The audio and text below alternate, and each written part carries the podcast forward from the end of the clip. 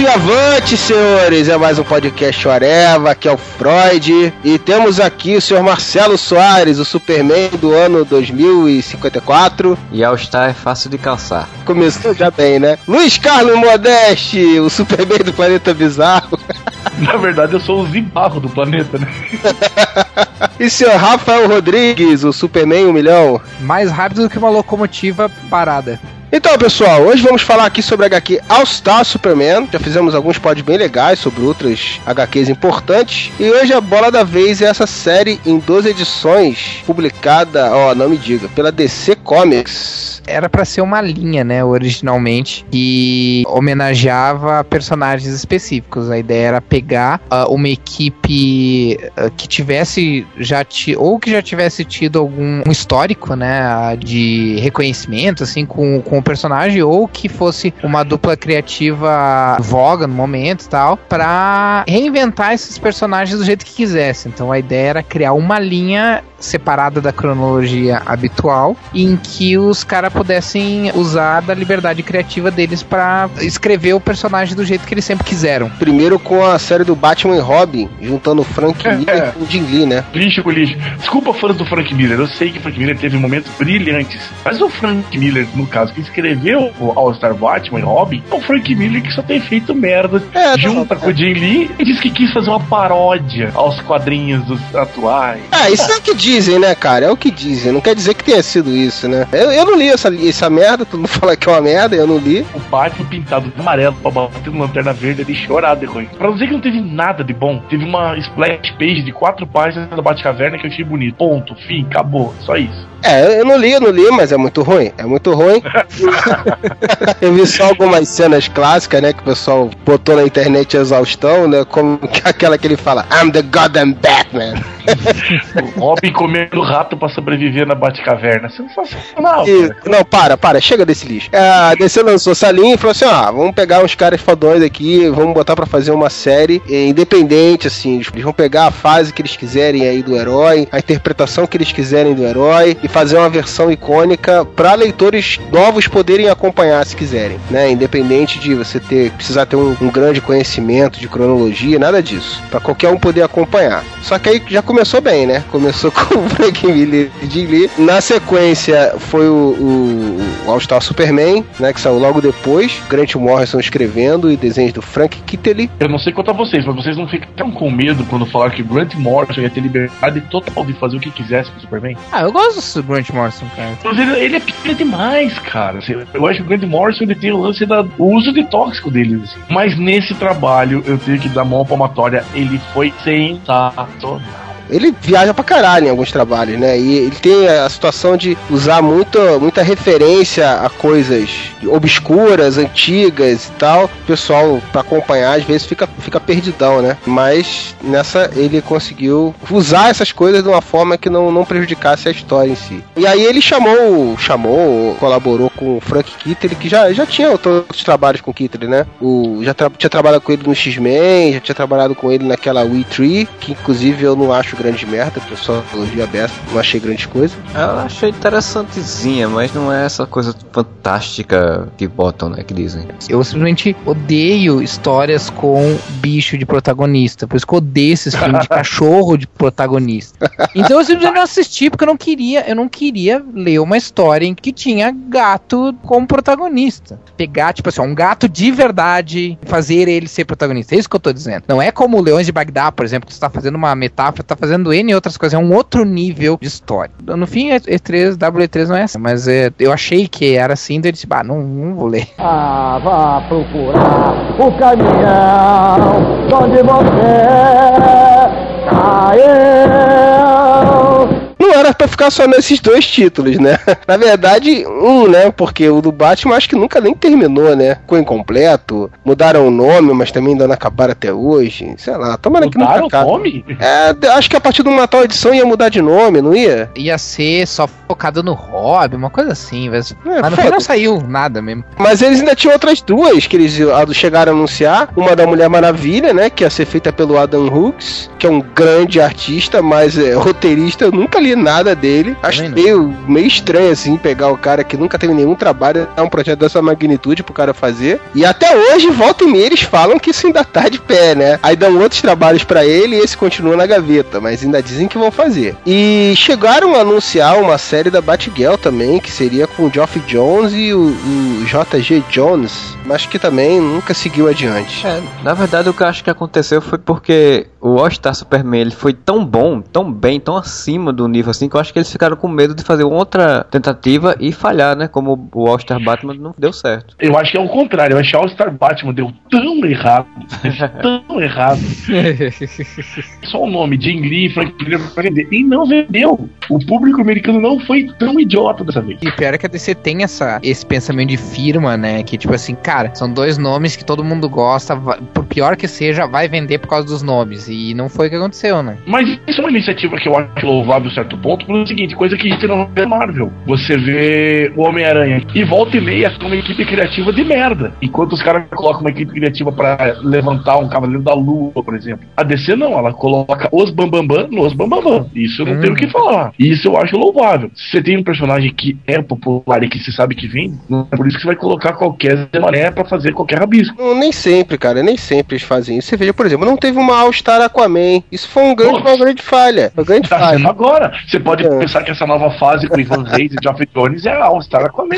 É, não. Agora finalmente botaram dois caras que estão entre os, entre os top, né, criadores da, da editora pra, pra dar uma moral. Quer dizer, o Ivan Reis que botou, né? Mas bom, isso é, isso é, isso é papo podcast Aquaman parte 2 que faremos em breve. Vai ser o podcast... Com a presença de Ivan Reis. É, podcast 150 vai ser Aquaman parte 2. Aham, Cláudia, senta lá. O Morrison ele tem essa mania de, de revirar passado e trazer coisas, né, esquecidas, né? Faz isso com tudo que é personagem, direto com Batman, tá fazendo ainda. Em All Star Superman, ele fez isso também, né, cara? Porque assim, durante a série toda, ele fez uma série que você consegue ler isoladamente, pessoa que tem o um mínimo conhecimento do que é o Superman, se quiser, ela consegue ler aquilo dali. Não são referências que você fica precisando ir, na, ir atrás para tentar pegar alguma pista do que vai acontecer ou até entender o que, está acontecendo. São referências que eu achei bem utilizadas. Cara, eu suspeito para falar porque assim, muita gente fala que coisas como Crise Final, por exemplo, teve referências que, que atrapalhavam na interpretação da história e eu acho isso besteira. Eu acho que na verdade a história fala por si só. E no caso do All Star Superman, o que ele fez de diferente é uma ode ficção fantástica, o realismo fantástico, assim, que veio com o Superman, né? Então, tipo, ele não pontuou épocas específicas ou não, não pontuou situações do personagem ou coisas específicas do personagem. O que ele pegou é uma paulada de coisas que já aconteceram com o Superman, ou personagens que já passaram pela história do Superman e tal, jogou tudo numa história como se fosse a primeira vez que, que o Superman tivesse sendo apresentado, assim, tipo, como se o pessoal tivesse conhecido o Superman só de, de ouvir falar, aquela ali fosse a história definitiva, vamos dizer assim, do Superman.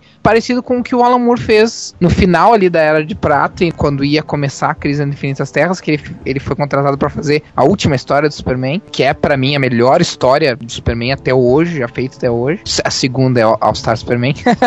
que, que, a pegada é mais ou menos isso. É, é na verdade fazer um apanhado de todos, to, todos os 70 anos do Superman, jogar tudo isso dentro de uma narrativa e não simplesmente colocar como, como referência, mas reelaborar isso dentro da história, como se isso fosse uma coisa nova. Eu acho que essa foi uma, um diferencial, vamos dizer assim, do Grant Morrison. Grant Morrison teve uma sacada muito inteligente, porque essa lógica de, como você falou, do sci-fi, da ficção científica, do fantástico, né? Isso é o Superman, né? O Superman tinha que ser um personagem ser trabalhado sempre nessa questão do, do fantástico. Como em All Star ele tirou toda a questão de cronologia, tirou a questão de personagens secundários de, de outros heróis da DC, tipo, não aparecem outros heróis. Então ele pode se focar naquele personagem. Então ele criou todo um universo fantástico ao redor, né? E isso eu achei, acho fantástico, acho a ideia muito boa. Sem contar que o Grant Morrison é um grande fã do personagem e desde o final dos anos 90 ele tava querendo escrever, né? Ele tinha aquele projeto com, acho que era o Mark Wade e o Mark Miller também, que era o Superman 2000, né? Que era redefinir as bases de Superman para o século 21, que não foi aprovado pela DC. Então eu acho que ele, quando foi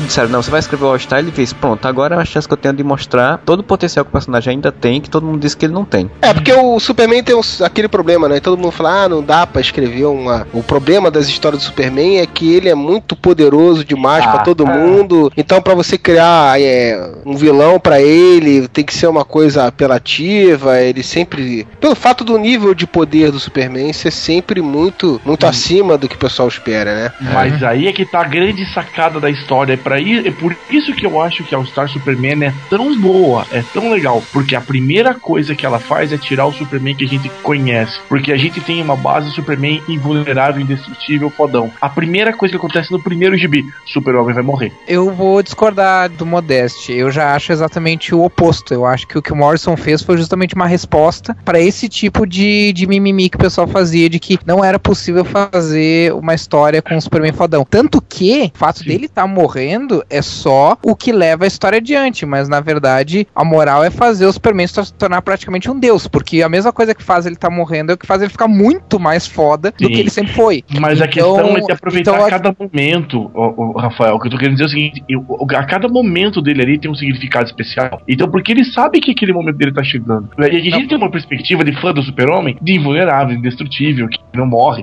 Tanto é que quando teve a morte do Super-Homem foi aquele alvoroço todo. Também marketing à parte, a figura icônica de Super-Homem pra nós é invencível. E a primeira coisa que acontece pra já estabelecer uma diferença é ele está morrendo. que eu não, eu não vejo por esse lado, cara. Eu acho que o, o fato dele estar morrendo é, é, é o de menos. Tanto que no fim da história, ele deixa bem claro que, tipo, é totalmente irrelevante falar em morte quando a gente tá falando de um ícone. A mensagem final da história é, é essa. A, a morte, ela não, ela é totalmente irrelevante. Se a gente pegar, por exemplo, uma personalidade como Jesus Cristo, por exemplo, cara, é totalmente irrelevante falar dele ter existido, dele não ter existido, dele, dele ter morrido, dele ter vivido. Não importa. O ícone, ele nunca vai morrer. Vocês estão dizendo que tem que deixar o Superman menos poderoso pra fazer uma boa história? Então tá aqui, ó. Tô mostrando pra vocês que vocês são uns babaca e uns idiota que não sabem escrever história.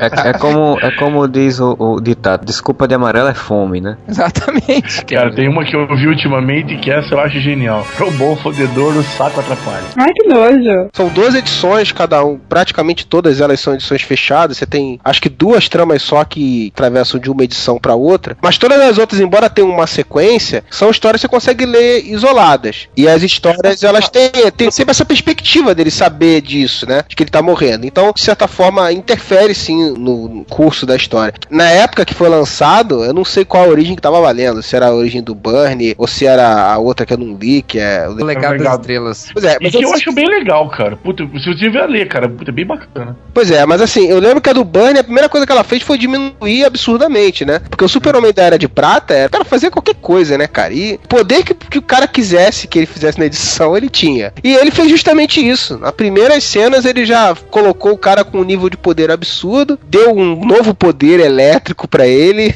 e já fez ele ficar, olha, esse cara aqui é o Superman mais foda que tem. É o nível de poder dele tá explodindo tanto que vai causar a morte dele, pra ter uma ideia. Ele quis fazer a versão definitiva do Superman, né? A história definitiva, assim. E um dos melhores planos de Lex Luthor, diga-se de passagem. Aliás, esse Lex Luthor é o tipo de vilão que você simpatiza pela causa dele. Eu lendo a primeira vez que eu li, cara, eu dava razão, cara. O super-homem é um alienígena. Ele faz. Quanto mais poderoso ele tá, mais ele reduz o ser humano que tá perto dele. Eu tô falando da visão do Lex Luthor, entendeu? Eu não tô co- concordando com isso. Mas tem lógica o pensamento do Lex. E o jeito que ele vai pra cadeia, o jeito que ele manipula as coisas. O começo da história é o Lex manipulando tudo. É, mas o Lex fala isso porque é o que ele quer acreditar e quer que os outros acreditem, né? O, o problema é dele é que o super-homem deixou É.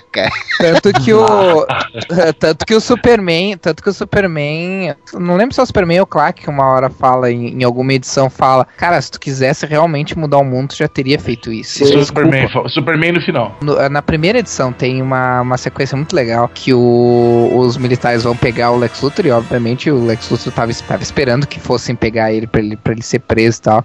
E aí ele começa meio que dar uma explicação do porquê que ele tava ah, finalmente agora ele tava fazendo alguma coisa, um real, um real esforço pra matar o Superman, né? Dando a entender que na verdade ele nunca se esforçou tanto assim, mas tem uma parte que ele fala assim: "Ah, pô, esses dias eu acordei e me olhei no espelho e percebi que eu tava ficando mais velho". E ele não. Então eu achei que eu devia começar a fazer alguma coisa a respeito. É, essa sequência é sensacional, cara. É tipo assim, o tempo inteiro ele sempre frustrou meus planos, né? Mas agora, pra fuder mesmo, agora eu não vou ter pena. Agora eu vou botar pra fuder. É um plano de aposentadoria, né, cara?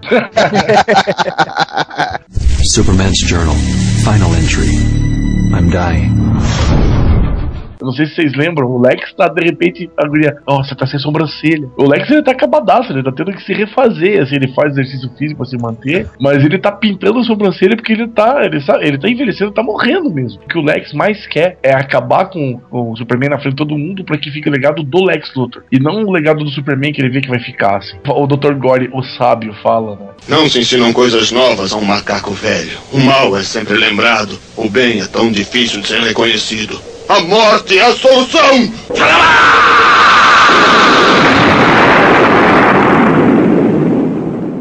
A primeira edição, ela estabelece essa situação. O super-homem tá morrendo e ao mesmo tempo ele tá mais poderoso do que nunca. E o Lex é preso porque na verdade ele, ele que criou essa situação que acabou levando a, a, a futura morte do Superman, né? Uma sobrecarga de energia solar no Superman. É que tá tendo uma missão no Sol, uma missão tripulada ao Sol, que um dos caras que é feito geneticamente manipulado para essa missão foi boicotado pelo Lex e virou um monstro dentro da nave, justamente pro Super-Homem perder o controle e acabar indo pro Sol. É, ele acaba tendo que resgatar essa missão lá. E aí a exposição tão próxima lá do, do Sol acaba fazendo que as células dele não conseguem processar tanta energia que é absorvida, né? E isso tá corroendo ele por dentro lá. Vai, vai, aos poucos vai causar a morte dele. E aí na, no final da primeira edição, né? Ele, ele já começa a mostrar o Clark Kent, né? Que é uma representação muito legal do Clark, né? É quando eu falei que ele pegou um monte de referências, assim, eu não sei nos quadrinhos, eu, eu sempre vi o, o Clark meio, meio nulo, assim, nos quadrinhos, né? Até o Bernie querer transformar ele num cara tão, tão interessante quanto o Superman. Mas ele pegou meio que, eu acho que o Clark Kent do cinema, né, cara? Aquele Clark atrapalhado do cinema, que faz as coisas, usa os poderes dele, às vezes, quando ainda tá como Clark, sem ninguém uhum. perceber para resolver as coisas, e sempre parece um atabalhoado, um, um merda, né? Aos olhos de todo mundo. E eu achei muito legal, assim, é porque essa diferença do Clark e do Superman no cinema, interpretado pelo Christopher Reeve, sempre foi uma coisa que realmente diferenciava muito um do outro. Mesmo usando uh, várias referenciazinhas pequenas, a ideia geral é pegando como se fosse um filme do Superman mesmo, do, do, do Richard Donner, assim, né?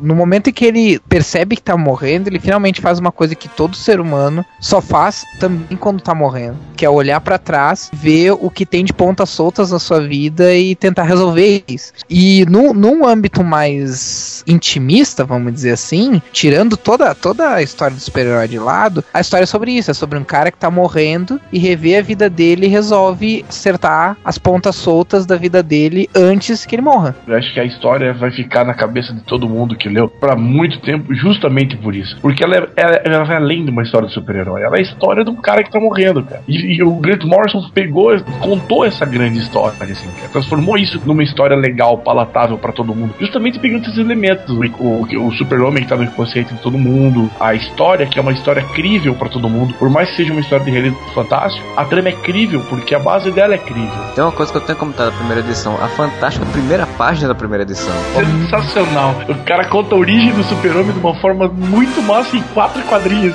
É, ele fez a, a fórmula do Superman, né?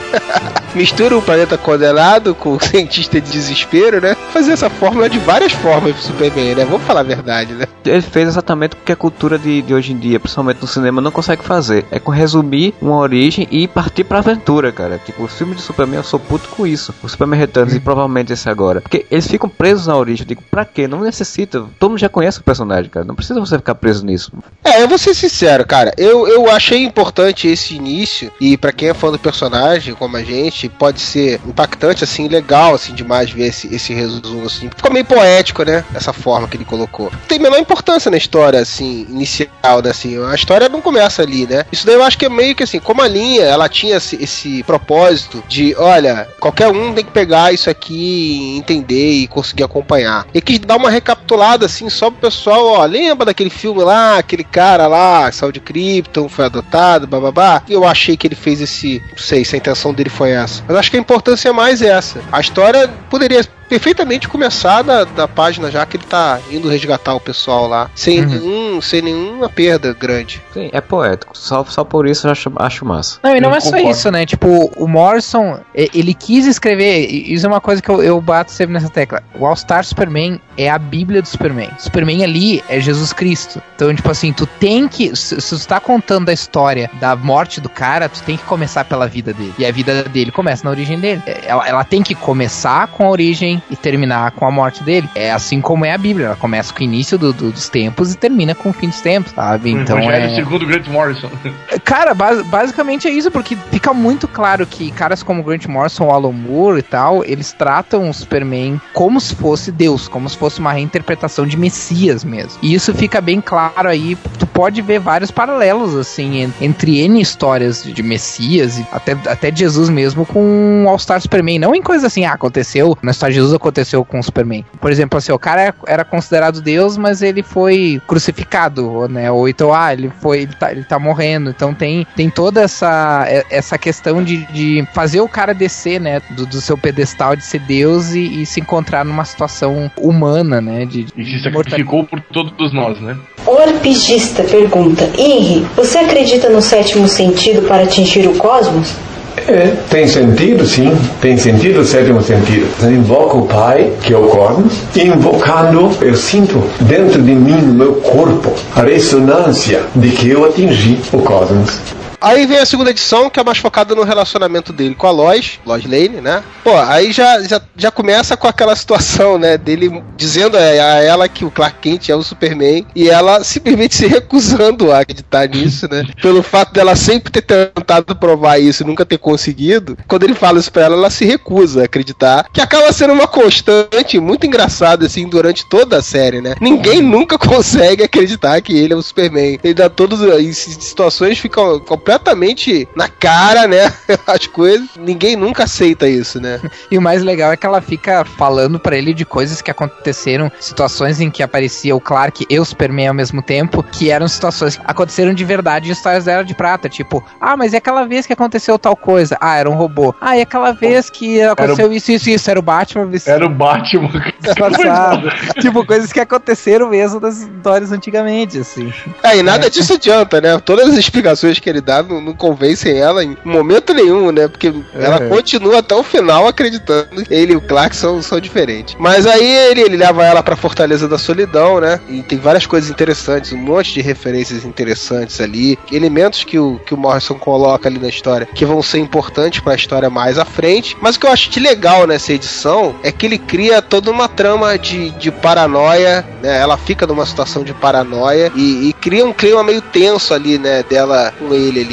Pra mim, essa edição tem um sabor de. Além da relação dos dois, dela questionando ele de sentido num, num ambiente estranho e questionando o que, que ele quer com ela, o que, que tá acontecendo ali, né? Essa edição eu acho muito boa dela, além desse clima paranoico, né? Que já advém do que eu vou falar, é que ali é tipo, você tá se sentindo como é a vida do Superman, né? Ele tá numa fortaleza da solidão onde tem devorador de sóis, onde tem é, poeira cósmica que cria é, paranoia, onde tem robôs que cuidam dele, tipo, é uma coisa que você não imagina, né? É Exatamente isso que a gente falou no início. O fantástico que existe na, em torno do Superman, que normalmente não é muito tratado nas histórias em quadrinhos dele, né? Talvez esse, seja um, um dos motivos pelos quais o pessoal não consegue fazer histórias do Superman. É não entender isso. Tipo, um cara tão fantástico quanto o Superman, ele tem que estar rodeado de coisas fantásticas, né? A história, ela pode ser como o All-Star Superman, pode ser focada num contexto mais humano, mas ele tem que estar cercado de coisas fantásticas. Foi isso que o Morrison fez, né? Quando a gente entrasse, que nem o, o Marcelo falou, entrasse no mundo do Superman e, e visse o, o mundo dos olhos do Superman, a gente ia estar rodeado por todas aquelas coisas malucas e bizarras que só mesmo alguém como o Superman poderia estar vivendo, né? A edição 3 é, ainda é focada nele com a Lois, só que agora a Lois tem superpoderes. Ele é uma super mulher. Ela passa um dia, né? Fantasiada de mulher do Coringa. Você vai dormir. vai passar a noite com o Coringa. Não. É, passa um dia, ele faz um uniforme para ela, né? Resistente, né? Pra ela poder utilizar esses poderes e dá um soro para ela, que faz com que ela, por um dia, ela tenha os poderes de Superman. Mas ela não chega a fazer muita coisa, né? Porque na verdade, logo eles encontram dois outros heróis defendendo Metrópolis de uma ameaça. E aí a história passa a ser mais em torno dele, de, desse jogo entre ela, com ela fazendo ciúme dele, né, com eles e tal, aceitando galanteios deles e tal. E mais uma vez, algum, alguns elementos que sempre o Morrison vai plantando alguns elementos que vão ser mais importantes no futuro, né, da série. A parte para mim que é mais relevante é o lance da mulher vendo o mundo pelos meus olhos, assim. Sim. Que é uma coisa que foi a coisa mais. Sempre foi a coisa complicada pros dois, pra Lois Lane e pro Superman. De como que a Lois ia entender o mundo pelo olho do Superman, assim. E nesse ele consegue, ela fala assim, nossa, eu nunca sabia que você via dessa forma. Agora, tô, quando acaba os poderes, ela fala, nossa, eu tô parando de ouvir as, o, o, os zumbidos que eu tava ouvindo, as coisas que eu tava vendo, assim, o, o espectro de rádio que eu tava vendo. E ela consegue finalmente entender como é que é o mundo segundo o Superman, assim ele leva ela pro mundo dele, né? E uma coisa que é, que é bem legal, assim, é importante citar, porque é o maior herói de todos, mais do que o Superman. O Superman não vai visitar nenhum super-herói em momento nenhum dessa. Eu tô morrendo, mas eu quero que os outros se fodam. mas ele vai visitar o Aquaman, que eu aposto que é o Aquaman que tá na cidade de Poseidones, tá? Ele vai dar um baile. É, ele vai lá, pô, vou levar você pra um lugar foda, a casa do Aquaman, claro, porra. Dançar ele e a Mera essa subtramazinha aí do Apollo, dos caras que viajam no tempo e tal. Posso estar tá cagando uma regra, mas deve ter alguma referência, deve ser alguma referência àquela história que eu tava comentando do, do Alan Moore, que a história se chama O que aconteceu com o Homem de Aço. Tem em um certo, em um certo ponto da história, o, a Legião dos Super-Heróis vem do, do, passado e uma das dos mortes é justamente isso, que eles vêm pro passado para se despedir dele porque eles sabem que ele vai morrer não, na história do Alan Moore. Ah, acho que a referência maior é exatamente a história do início lá das histórias do Superman, onde ele enfrenta Sansão e Apolo, né? Apolo, né? Não sei se é o Superman que vai pro passado ou eles que vêm pro presente e eles fazem um duelo para ver quem é o mais forte, né? E ele até enfrenta eles dois. E aí eu acho interessante essa edição por isso que o Morrison vai lá e pega aquele caráter mítico do Superman, né? Ele é o Hércules, né? Tanto que ele fazia muito na propaganda da, dessas edições, dessa revista, os dois trabalhos de Hércules. Então é Sansão, Apolo e Hércules. Então ele cria essa lógica mitológica ali, né? E eu achei fantástico ele botar que Sansão e Apolo são dois viajantes do tempo e máquinas do tempo que ficam viajando feito loucos pelo tempo e espaço. Achei fantástico isso. Sem precisar explicar muita coisa. Isso é que é o mais interessante, né? Sempre aí, que nem o Marcelo tava falando, justamente disso da, lá na questão da origem, né, cara? Tipo, não precisa ficar explicando todo o background dos caras, velho. Pô, eles são viajantes do tempo. Apolo, eles Sansão, vocês conhecem os nomes, conhecem de onde eles vêm da mitologia, eles são viajantes do tempo. Ponto. Acaba ali, segue o baile, vão pra história, sabe? Não tem frescura, sabe? Isso que eu acho legal também, né, na história. É, eles cumprem a função deles na história, né? Inclusive falando de coisas que ele, que ele vai fazer, que ele ainda tem muitos desafios para fazer e tal, né? Já fazendo referência a esses 12 trabalhos, né, que o Morrison falava. Alguns dos desafios que ele tem, ele passa nessa edição aí. Serve ao propósito da história aí. Por exemplo, eu nunca li nenhuma história do Super-Homem com esses personagens, como o Marcelo falou aí. Mas, cara, é irrelevante. É o que eu falei. Uhum. O Morrison ele usa muitas referências nessa série, mas de uma forma que, cara, não, não tem nenhum problema se você não conhecer. Você vai conseguir acompanhar a história numa boa, independente disso. E também tem o outro lado. O Sansão e o Apollo eles também são, são meio uma referência aos heróis fodões dos anos 90 também, né, cara? Aquela coisa, são fodas, chegam brigando, chegam armando, chegam. Eles não, o Superman vai na boa, na paz, assim, ele é um herói antigo, assim, né? Cada de braço derruba os dois, ainda destrói metade de uma pequena ilha. E quebra o braço dos dois, né? e a HQ termina finalmente com o Super-Homem dando uns amassos na loja, né, cara? Num, num, quadro que é bonito pra caramba, né, cara? Aquela imagem ali. Depois a gente vai falar sobre, sobre a arte, mas, pô, é, aquela cena ficou muito, muito bem feita, né? Que também é icônica, né? Que ele fala ainda pra ela: eu vou fazer uma coisa que eu sempre quis fazer com você. Leva pra lua. Sim, até parece. Oh, so good. Tipo, ele devia passar, né, o tempo inteiro pensando, "Bah, um dia eu tenho que levar a luz pra lua, ela vai adorar. Tem que dar um beijo nela sob a luz da terra. É, vai, vai ser muito legal. Aí veio a edição 4. A edição 4, né? Mais uma vez, né? Pegando coisas importantes da história do Super-Homem. Ele faz uma daquelas histórias malucas do Jimmy Olsen, né? Das épocas, da época das revistas do Jimmy Olsen, né? Transforma o Jimmy Olsen no apocalipse. Cara, ele faz muita zoeira, né? Nessa história. Ele faz o Super-Homem ficar maligno com uma kryptonitra negra. ele faz o Jimmy Olsen tentar sobreviver, né? Ao ataque desse Super-Homem maligno. Como se fosse uma edição daquele uh, Jimmy Olsen, Jimmy. Olsen Superman Spell, né? Que era a revista do, do Jimmy Olsen, né? Que ele ia assim. Mas É basicamente isso, porque a história é toda do Jimmy Olsen. Super-Homem é coadjuvante. O, o Morrison é um incrível, ele pegou a, a cerne do que é o Jimmy Olsen, né? O que deveria ser, pelo menos, que é um personagem coadjuvante, mas ele é um jornalista, pô, ele é um repórter de qualquer jeito, ele tem que fazer alguma coisa, ele não pode só seguir o Superman. Então, ele toda semana tem uma coluna onde ele faz coisas diferentes, né? Coisas fantásticas. Ah, é verdade. Tinha Ah, e, e ele é meio que uma celebridade, né, aí né, nessa, nessa história, né? Ele é apresentado como meio que uma celebridade. Ele é um repórter conhecido e ele sai em lista dos mais bem vestidos, né? Mesmo ele se vestido de mulher, mas. Exato. Ele, ele- Mais ele- mal vestidos. ele aparece num, num apartamento super chique com uma mulher também lá que ele tinha pego e tal. Então ele construiu um Jimmy Olsen, tipo, a melhor versão de Jimmy Olsen pra mim de todos os tempos, assim, porque era fantástico. Porque eu sempre pensei, porra, Jimmy Olsen é um repórter fotográfico. Ele não lança um livro de, de fotoreportagem, pai. É, só um detalhe. A mulher, no caso, é a Lucy Lane. É só a Sim, irmã sim. da Lois. Que não quer dizer nada mesmo. não, é, não tem não, no Modeste. É, foi. Essa é uma edição que dá pra ver bem claro esse clima. Eu não sei se o, se o termo seria inocente, mas esse clima mais galhofa da, da, da Era de. Prata, assim. Sim, sim. De não se levar a sério, sabe? Isso é, isso é muito legal. Porque senão é uma coisa que, infelizmente, hoje em dia se perdeu, né? Porque a história no quadrinho, essa coisa de não se levar É. a sério, de querer sempre É só ser muito sério demais. É, e, pô, a revista é toda, toda muito zoeira, né, cara? Inclusive o final, né? Que o cara escreve na lua, né? Uma homenagem lá pra poder pegar a mulher, né? Sim. Superman's Journal. Final entry. I'm dying. All Star Superman número 5, aí, aí o bicho começa a pegar, hein? Aí. Essa é, é, a é. minha, uma das minhas prediletas. Assim. Que bom quem mesmo. aparece é o Clark, cara. É a visão do Lex nas paradas, cara. E, e a tesão como ele tá do lado do Superman, a mente mais brilhante do mundo tá do lado do Superman. O cara tá querendo dizer Lex, sou erro. E notem que cada edição até aqui se focou num personagem relacionado ao universo Superman. Se- O, o segundo e o terceiro foram a Lois, depois foi o Jimmy, agora seria o Clark Kent e o Lex Luthor, sabe? Então cada edição se foca num, num específico, né? E é muito legal aquilo que eu já comentei no início lá, o fato do Clark ser o, o desajeitado, o enrolado, sempre visto os outros como um merda, né? O próprio Lex sacaneia, joga o cara abaixo de zero em várias vezes, né? Ele fala, você é um merda, Clark.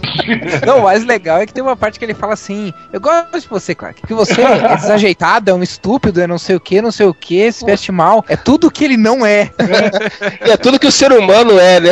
tipo, lá, tipo, Isso que te faz tão humano.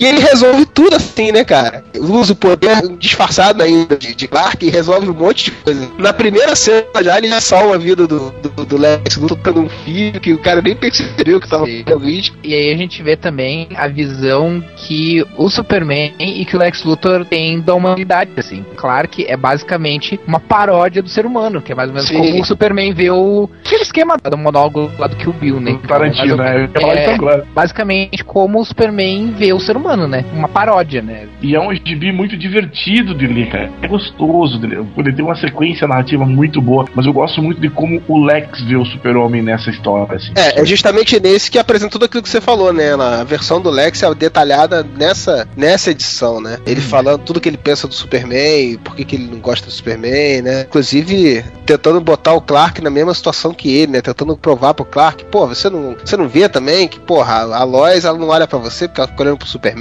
não sei o quê. Mal sabe ele, né? Você é humano. Você não tem. Você não se sente diminuído perto dele, seu bosta. Pois é, aí acontece uma, uma ameaça, né, lá dentro da prisão onde o Lex tá, e uma, uma puta zona do caralho. E, Parasita sente o super-homem e chupa o poder do super-homem. é, pois é, o poder do super-homem tá tão absurdo, né, por conta daquilo que aconteceu na primeira edição lá, que a sua a reles presença dele já faz com que o parasita consiga absorver a energia dele e fique bizarra, né? Pra variar, o Morrison fez uma versão também ótima de um vilão, né? Porque o Parasita é uma coisa que realmente. Aquela lógica, pra poder ele ficar forte ainda, mensaradão, como se fosse um lutador alterofilista, tipo, ele quebrou isso, né? Tipo, vamos brincar com isso, né? Vamos levar para aquela coisa dos monstros antigos que existiam. É, virou um parasita, um vermezão. Assim. Até porque isso é perfeito pra história, né? Porque ele precisava de uma situação de causa ali dentro, porque a história é focada no Lex, né? Ele não precisa de um vilão com uma motivação ou com uma agenda específica, né? Uhum. Um monstro ali é perfeito pro que ele quer fazer. Não, mas é legal uma parte que o Clark tá lá conversando com o Lex, ele cata bloco. Que isso? Tá fazendo anotação em código? Em 4 segundos eu decifro o código. É taquigrafia, Lex. É. e tem uma cena muito foda também que o, o Lex olha pro Clark e fala assim: Ah, tu para as sobrancelhas, tem as sobrancelhas dele. Aí ele fala: Sabia que não sei quantos por cento dos homens inconscientemente aparam as sobrancelhas igual ao Superman pra parecer o Superman? É. 85%. É, aí eles dão. O legal é que eles dão. Tipo assim, esse diálogo dá a desculpa necessária por, do porquê que ninguém acha o Clark. Ninguém desconfia que o Clark é o Superman também, né? Porque no fim das contas, supostamente 85% dos homens seriam parecidos com o Superman de uma certa maneira. É, é aquilo que eu falei, para todo mundo, todos os, os coadjuvantes da, da história, assim, todos os personagens da história, né? É tão desassociada a imagem do Clark com do Superman que sempre tem algo de perfeitamente crível na cabeça dele do porquê que qualquer semelhança não significa que eles são a mesma pessoa, né? E as formas que o Clark consegue livrar o Lex no meio da rebelião, porque na rebelião começa, quando o parasita começa a ficar fortão e querer mais, se perder, o bicho pega na cadeia, todo mundo vira cadeia. E o pessoal vai para cima do Lex, porque o Lex acha que eu sou foda, eu sou quente e tal. Neguinho que é o couro do Lex, né? Uhum. E o Clark vai tirando os caras de perto do, daquele jeito que o, que o Freud falou, do jeito Richard Donner de fazer assim. Cara, eu sentia muita saudade disso, cara, tipo, nas histórias, sabe? Cara, é, é muito idiota ele salvar o Lex porque ele chutou por querer o, o fio e tal. Mas, cara, é, é esse tipo de coisa que fazia, fazia o Superman ser legal. É aquela coisa do Superman 2 de, de ajudar o guri sem, sem, sem virar o Superman, sabe? Usando a visão de calor para quebrar o galho. É, é, é um essa, pouco... essa criatividade, assim, é achar, eu sentia muita falta nas histórias regulares do Superman, sabe? É um pouco daquela questão de mostrar o Superman não como uma pessoa com poderes físicos, mas uma pessoa com uma inteligência, né? É, exatamente. Criativo e inteligente. Mas eu acho que relevante pra caramba também de falar sobre essa edição é como tem um respeito entre eles ali. Um respeito velado entre Superman e Lex ali um sabe o que, que o outro quer, assim. O, o Clark sabe que o Lex tá manipulando ele, ele sabe que essa entrevista é só uma manipulação, mas o Lex também já tá respeitando. Tem um certo respeito entre eles, assim, não é uma coisa de desprezo. Por mais que o Lex zoe, pinte e borne em cima do Clark, o Clark tá ali por uma coisa, ele sabe que o Clark é um cara bom no que ele tá fazendo, assim. Porra nenhuma, ele quer que o Clark publique lá a história dele lá, pra todo mundo saber que ele matou o Superman. Ele tá pouco se fudendo pro Clark. Ah, ele... o Parasita fica preso, como ele. para ele ganhar a cadeia, ele vai para cima e mete a bicuda na cara do Parasita. Eu, eu, eu, não lembro, eu não lembro se o, se o Lex Luthor disse isso especificamente ou se ele deu a entender isso. Ele fala ou dá a entender alguma coisa de que ele gosta do Clark justamente porque o Clark é o, o estereótipo do ser humano. É, é, é como. Por isso que eu disse que essa edição mostra uma visão que o Superman tem do ser humano e que o Lex Luthor tem do, do ser humano. Então, os, nesse ponto, os dois compartilham a mesma visão, a mesma forma de, de enxergar o ser humano. Porque ele se considera além, né? Acima de um ser humano. Né? Cara, e nada mais era de prato do que o Lex Luthor ter um assistente babuíno com a roupa do super-homem. Sim. é, e eles, ele insere uma sobrinha para ele, né? Que é uma coisa que eu não sei se tinha era de prata ou alguma coisa parecida. Ah, deve ter tido alguma coisa assim. Eu não lembro específico, mas deve ter tido, com certeza. É, muita coisa a gente não sabe, né? Se já foi aproveitado de outra. Por exemplo, eu não sabia que o Sansão e o. Qual outro? Esqueci agora. O Apolo. Aproveitados de, de outras histórias. Eu achava que era mais a imagem icônica, né? De Sansão e Apolo que ele botou naqueles dois personagens novos ali. O que tinha tido era um, o sobrinho do Lex no Superman 4, que era ah, tão é. patético quanto, assim. É verdade. Pode é. ser até uma, uma referência isso. Essa sobrinha é mais rebelde, é uma coisa tipo aquela sobrinha distante que a família mandou morar com o tio para estudar na metrópole. Vai lá morar com seu tio. Sim. Vai lá para Fortaleza do Mal. Queira fazer planos do mal, como a canção de Ninar do mal. Superman's Journal. Final entry. I'm dying. Aí vamos pra edição que eu acho que, se não for a mais, é uma das mais emotivas, né? A série toda, que é a edição 6, que é a relação dele com o pai, né? Que é mostrado, né? E ela já começa totalmente distanciada do que tá acontecendo ali, porque ele tá mostrando, conforme vai os diálogos acontecendo, você percebe que ele, a gente tá vendo uma versão mais antiga do, do Superman, né? Ele mais jovem e tal, o pai dele chega a comentar com a, com a mãe que, olha, ele tá começando a viajar pra, fora da Terra, pro espaço e tal. E assim, pô, esse aí, esse daí não é o, o All-Star Superman ainda, né? O cara voltou no passado. E aí a trama envolve justamente a relação dele com o pai, né? E envolve os descendentes dele também, né? Que já tinham sido citados lá no, no na, acho que na, na segunda edição. E aí eles aparecem alguns descendentes dele nessa história, né? Vindo pro passado para uma tarefa específica que eles precisam fazer aí. Essa história é bem sobre legado, na verdade, né? Sobre o, o, o legado que o, que o super-homem deixou e, e o quanto a família é importante, né? É, é, o legado que o pai deixou para ele, né? Da criação dele, do, do, tudo que ele acredita ter vindo disso. E o legado na, dele que ele vai deixar na forma dos descendentes futuros dele que aparecem na história. É, e tem uma outra coisa que eu acho interessante nessa história, que é quando ele entende, né, que mesmo o Superman não pode estar em todos os lugares ao mesmo tempo. Ele fez essa reflexão, né, que até eu acho que é algum dos pontos que mais à frente ele fica pensando, acho que principalmente na, na edição, acho que na edição 10, eu acho, que ele fica pensando que o, o que é que ele vai mudar, né, assim, como, é, como ele mesmo não podendo estar em todos os lugares ao mesmo tempo, como é que ele vai conseguir ser o super, né? E uma coisa pesada que tem nesse gibi, que todo mundo que perdeu alguém próximo, de alguém da família, alguém que gostava, queria ter um tempinho para se despedir. E, o super-homem, que é o fodão, ele lamenta por isso. Eu não tive tempo de me despedir, assim. E no final a história vira, vira e ele consegue se despedir do pai dele. É muito foda isso. Um momento, né, crucial, né, emotivo, assim, dessa despedida dele, né, eu pelo menos não saquei de início quando tava lendo. É, ele é mostrado meio que batido, assim, né. Hum. Coisa que você entende que aconteceu, né, a importância daquele, daquela cena que tinha passado meio que batida, assim, sem explicação no meio da história. É, que, que a gente acha que é um flash flashback, na verdade. E não é um flashback, né? É uma, na verdade, é uma viagem no tempo, né?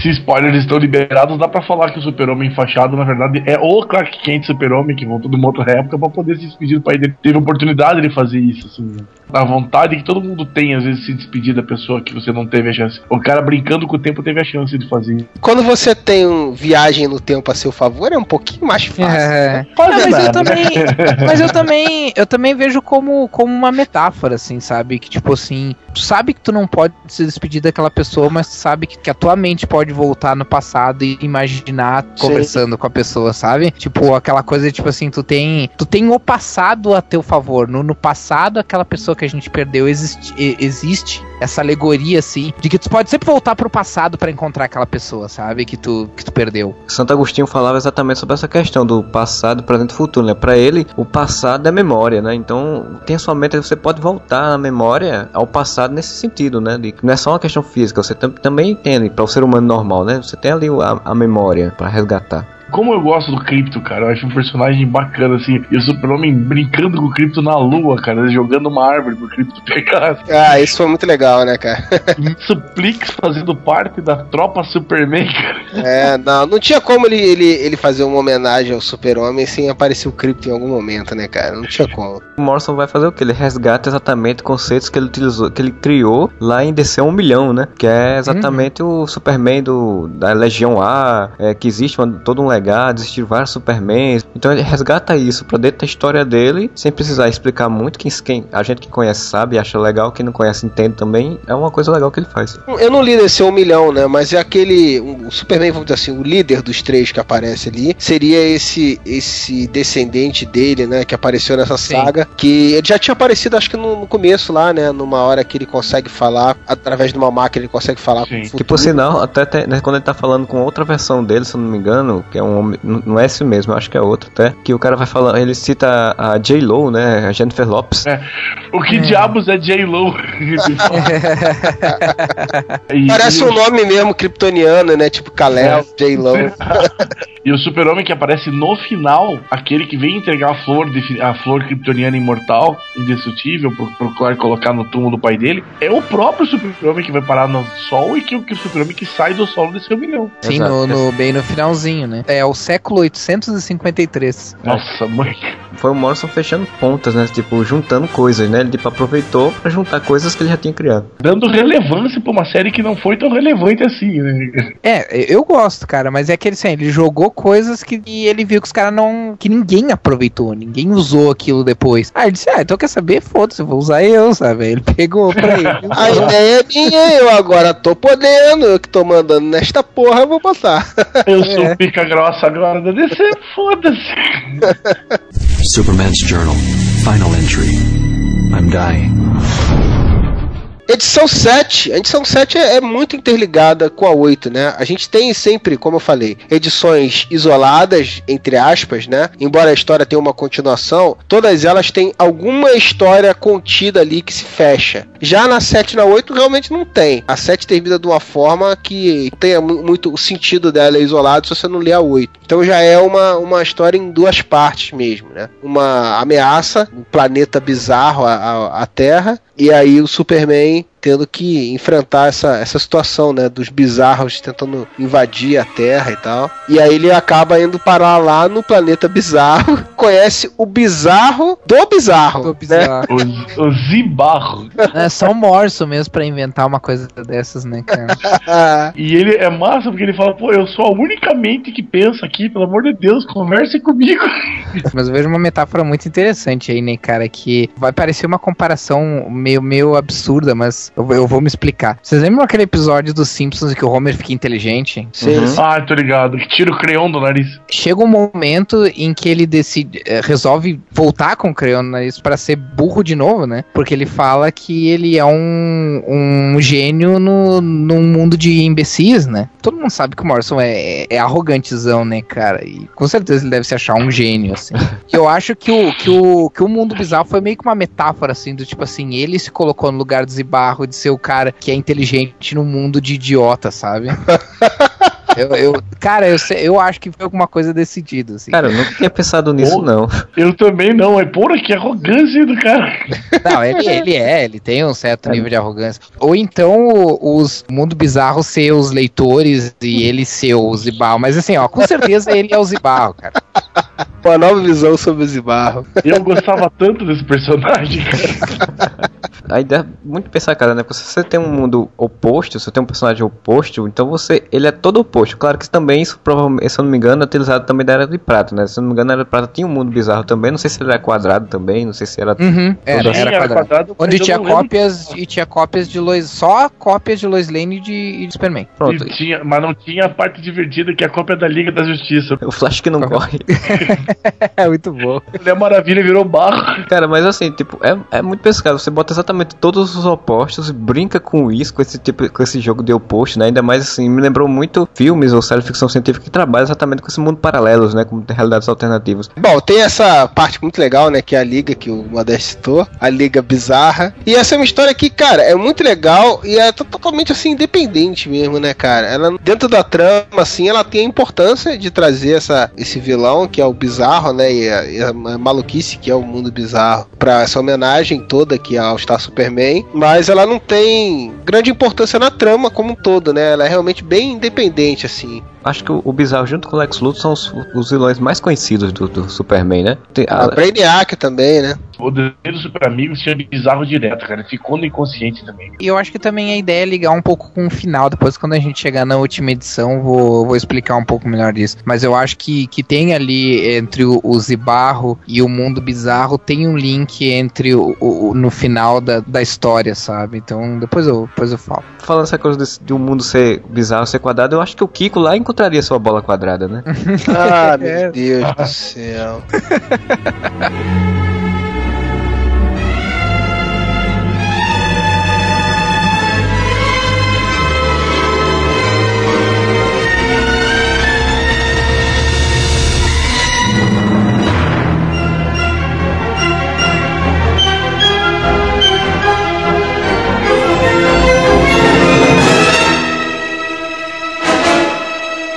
Aí vem a edição 9, o Superman tinha passado um tempo lá no mundo bizarro, né? Quando ele chega, mudou um bocado, na, na- principalmente Metrópolis, né? Tudo tá um pouquinho diferente, né? Que apareceram dois alienígenas, dois kryptonianos que estavam perdidos no espaço, dois astronautas, que chegaram à Terra e começaram a usar a tecnologia kryptoniana para alterar coisas, né? Para influenciar, né? E se tornaram ídolos e tal. Só que no- depois a gente vai vendo que a intenção deles, quando, quando o super-homem chega, vai até eles fala, pô, cara, que maneiro, encontrei vocês, pô, vamos tomar um chopp. Ele começa a ver que os caras não são tão gente boa assim, né? O super-homem chamou do Olimpo pra tomar um chopp é uma coisa que eu queria ver. Pô, ele devia, né, velho? Ele não fica bêbado, pelo menos a diversão. Essa edição é, é interessante porque ela pega aquela perspectiva do tipo, ah, por que, que o Superman não, não, com todo o poder que ele tem, não simplesmente resolve dominar o mundo e fazer o mundo um lugar melhor, né? Então eu acho que tem essa perspectiva, assim, de mostrar a, a visão que o Superman tem sobre, sobre deixar o ser humano livre e tal, né? Bem, bem conflitante, né? Porque é justamente isso que esses dois uh, kryptonianos querem, né? Nós vamos resolver os problemas de- desse mundo aí, nós vamos dominar esses merda aí, vamos fazer eles viver que nem gente. É, e, e uma coisa muito legal, eles acabam se dando mal porque eles, eles acabam descobrindo que estão com uma, com uma infecção, né? Com uma, por causa de pedaços de Krypton, né? Que, que eles contaminaram eles por dentro e eles começam a perder os poderes e realmente a morrer, né? E o Superman faz uma coisa no final pra poder salvar eles, mas eles desaparecem. Outra E- grande e- sacada. Mas uma coisa muito legal é que quando eles estão por cima da carne seca, eles ficam debochando do pai dele, né? Falando, né, era, um- era um Zé Ruela lá, né? Que se achava, mas é um merda. O filho também, você, que é o filho, é um outro merda, né? Um filhotinho, filhinho de um cientista, não sei o que lá. Meu pai era um achando- sonhador. é, achando que os, ah, esses humanos são tipo uns formigas, uns merdas também, a gente que manda nessa porra aqui agora. E no final ele, ele faz uma coisa, tem uma frase muito legal, né? Quando ele fala que, que ele realmente é um filho de um cientista, né? Sim, que foi, não foi os poderes do, do Superman, na verdade, foi a ciência dele, né? A inteligência dele que desenvolveu uma forma de ajudar os, os caras, né? Que é da natureza dele observar e aprender e não interferir demais, né? Como um cientista, né? E aí é muito legal, né? Que é esse que o Rafael falou, o conceito do por que, que ele não, não resolve todos os problemas da Terra, né? Ao invés de, de ficar combatendo ameaças pontuais e tal. É, E a importância de que o ser humano tem que, tem que encontrar o seu caminho por si só, né? É, no final das contas, um, um cientista ele observa e dá indicações de como melhorar, mas ele não chega lá e muda pra você. Exatamente, é por isso que eu adoro ciência. Porque tomadas elétricas sempre têm dois pinos. As tomadas elétricas não têm sempre dois pinos. Algumas têm três.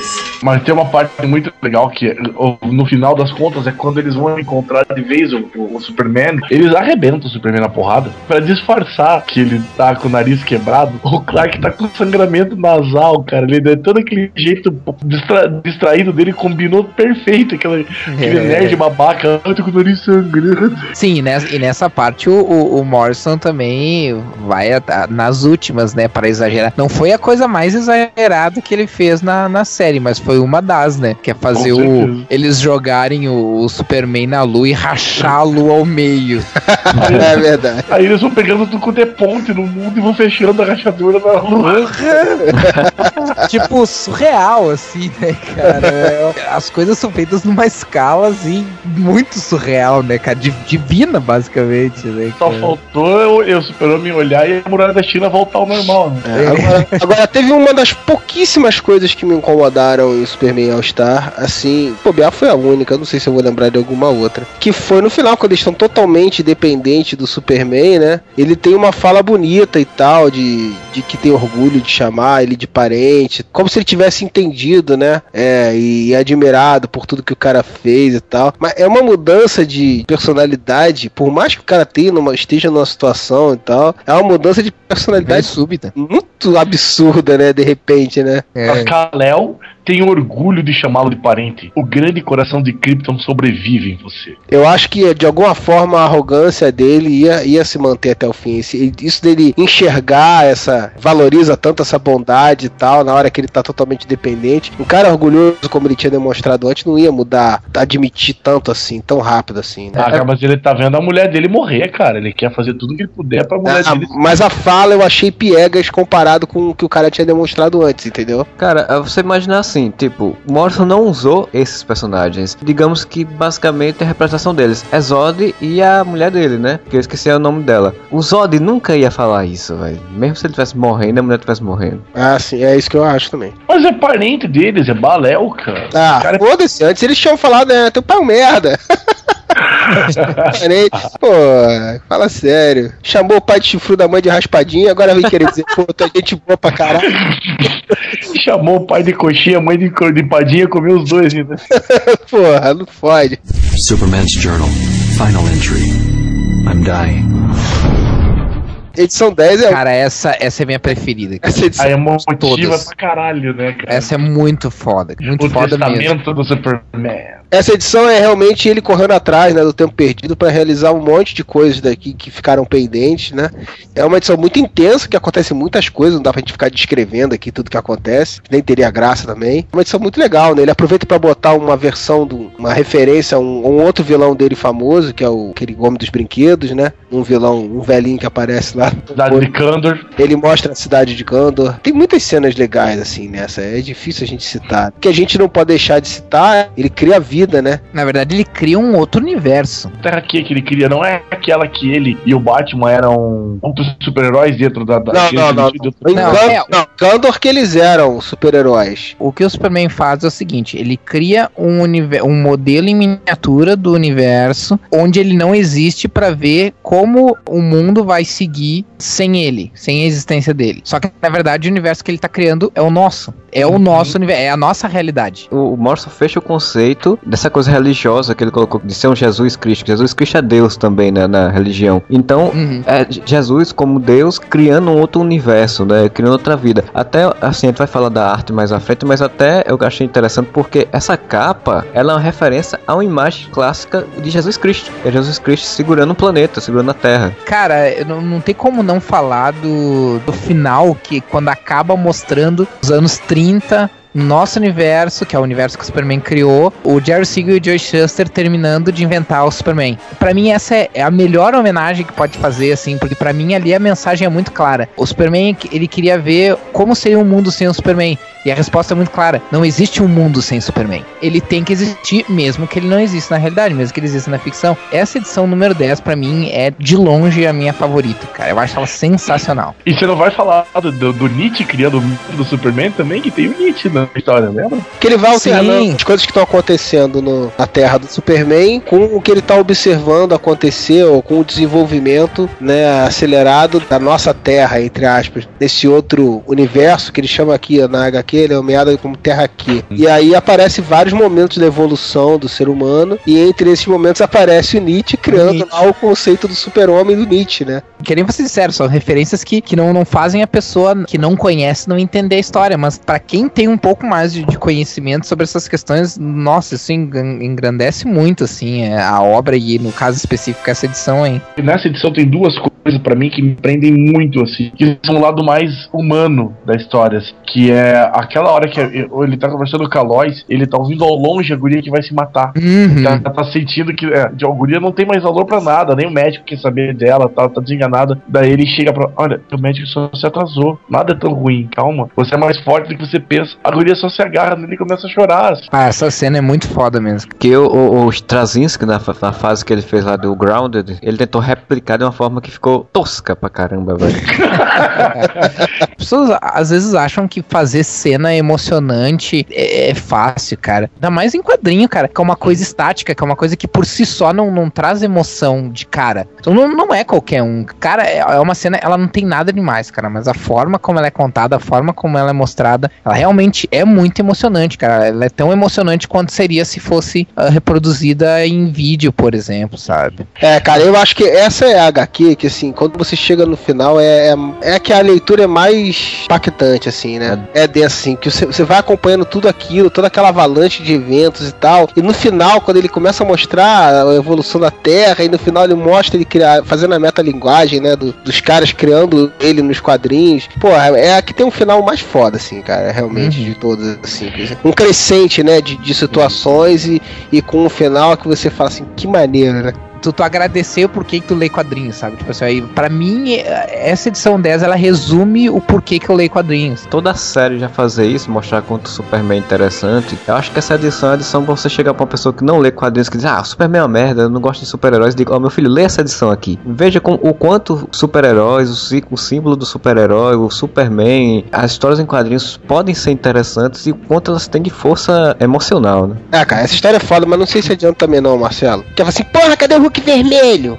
que merda! O cara não dá porrada em ninguém, distrai um negocinho ali. Não adianta, o cara também tem que estar tá sintonizado na parada. A gente que é fã de quadrinhos tem uma página, uma das mais relevantes dessa história, que é o lance que seria a piada mortal do Batman. Que o super-homem chega pro, pro Lex, cara, eu tô morrendo, mas você é foda, faça alguma coisa pela humanidade. Seu filho da puta! Faça alguma coisa, aquela coisa do Batman, chega pro uhum. cara, se a gente continuar desse jeito, a gente vai se matar, cara, vamos parar, vamos conversar. A resposta é... do Lex dá uma cuspida na cara do super-homem. Cara, o, o Modeste agora fez, uma, fez um bom paralelo aí, cara, eu acho que é, tão, é essa sequência é tão icônica quanto o Piada Mortal mesmo. E é bem isso mesmo, né, é, é o Superman, assim, no seu estado mais frágil, assim. Quer dizer, cara, tu sempre disse que se eu atrapalhava o, o desenvolvimento da humanidade, que eu impedia que tu fizesse as, o, as coisas pelo bem da humanidade. Cara, tô morrendo agora, prova que tu, tudo isso que tu falou era verdade, sabe? Che chega a dar, dar, uma certa pena, assim, do Superman, assim. Sim. Nessa, nessa cena, assim, sabe? É o jeito dele colocar as, tentar colocar as coisas em ordem, né? Olha, é. eu tô saindo daqui, faz o melhor então, cara. Faz melhor você. É, porque uma coisa que é, assim, aconte acontece em alguns momentos dentro da série, né? Ele questionar o potencial que seria o Lex ser um aliado dele, né? Uhum. O quanto que eles poderiam fazer juntos, né? Teimosia, a arrogância do, do Lex ser o um empecilho disso. Tem as edições 11 e 12, que é o fechamento da série, né? Que são, assim, uma narrativa mais contínua, né? Não é uma... Assim como a 7 a 8 do Zibarro lá, essas também você precisa ler as duas juntas para poder entender e acompanhar, chegar ao final realmente, né? Que aí já mostra o, o final da série, culminando todos os planos que, que o Lex tinha engendrado lá desde o começo, dando o desfecho, né, da série, né? Começa com o Lex mostrando que o plano dele não era só matar o super-homem, né? No meio do plano ele conseguiu também ter acesso a, a como reproduzir o, o, soro, né, que o super-homem fez para dar poderes a Lois, e aí ele passa a ter também 24 horas super-homem, seja super-homem por um dia. Ele podia até fazer uma promoção, né, disso daí, né? Seja super-homem por um dia. Cara, e é, o é. começo completamente shocker, né, cara? Ele vai pra cadeira elétrica. Isso, é um daquele filme do shocker, né? Prisoner have any final words? Yeah, no more Mr. Nice Guy. I don't think he's dead. Lex Luthor é mal, pega um, pega geral. Já começa explodindo a cara do. do... Vira só a caveirinha do guarda. É, tem negócio a peninha do Lex Luthor, não. É filho da puta, rapaz. E faz uma rebelião pra deixar a polícia ocupada pra ele fazer o que ele quer, né? Mas aí é isso, aí a história é combinando os planos do Luthor, né? Ele vira super-homem por um dia. Ele consegue como aliado o Solaris, que é um sol vermelho. Que também vem da, da saga DC um milhão. O sol vermelho, que é o super-homem ele perde os poderes, né? Quando exposto ao sol vermelho. Então o super-homem tem simplesmente que enfrentar um sol vermelho que tira os poderes dele, junto com o Lex Luthor com os poderes do Superman sem ser afetado pelo sol vermelho. É um pouquinho pior, porque ele tá transformando o nosso sol em sol vermelho. E, e sem contar que, que o Superman já tá na, nas últimas também, né? é, né? Já tá, tá 100%. Tá bem debilitado. Uhum. A gente falando tanto de era de ouro, era de ouro. Esse uniforme branco que o Super-Homem usa é muito era de ouro, né, cara? Era de prata, quer dizer, branco, assim, com o símbolo em amarelo, é, parece uma coisa achei... de Flash Gordon. Eu achei muito legal. É mesmo, cara. Lembra um negócio meio Flash Gordon, assim, né, cara? Eu achei muito legal esse, esse uniforme aí. Bem coisa Ming impiedosa, assim, aquelas coisas, assim. Tem um pouco mais de combate físico aí, né? Super-Homem enfrentando primeiro na, o Sol Vermelho, usando esse traje, né, que protege ele da influência do Sol Vermelho. Na última edição, ele já enfrentando o próprio Luthor, né, com os poderes dele, né. É, e os robôs dele ajudando ele na luta, inclusive o robô 7, que é o que dá, faz tudo que tá com problema, que acaba sendo o robô que foi utilizado pelo Lex, se sacrificando com o Super-Homem junto, assim. É, legal, que é mostrado. Tem um monte de robôs na Fortaleza da Solidão, e um dos robôs ele apresenta problemas em um determinado momento da HQ Depois a gente vai descobrir que isso aí foi influência do Luthor, né? E foi como o Luthor conseguiu engendrar parte do plano dele, foi controlando esse robô, né? O dando ordens para esse robô que tava defeituoso. E esses robôs ajudam ele nessa luta final contra o planeta lá. E, e o a... Devorador de Sóis, que é o bichinho de estimação do Super-Homem. Sim, é. é. Ele usa um, uma criatura que devora sóis, que acaba atacando esse sol também. Outro conceito criado por ele em melhor na época que ele escrevia Liga da Justiça na noite final. Devorador é, de na, na verdade, na verdade o Devorador de Sóis originalmente parecia uma história da Legião dos Super-Heróis, bem antiga, sim. Mas uh, essa, essa versão aí vem do, do, da noite final, provavelmente. E eles falam de noite final o tempo inteiro também no, do Zibarro, que tá esperando a noite final. Ah, uhum. sim, é, eles citam bastante isso aí. E uma das coisas que é, que é, já que a gente já tá falando das duas edições, já, tá, já chegou no desfecho, e que é, um, pra mim é, é uma das coisas mais legais, assim, da, da HQ, é a forma como o, o Lex Luthor é derrotado, né?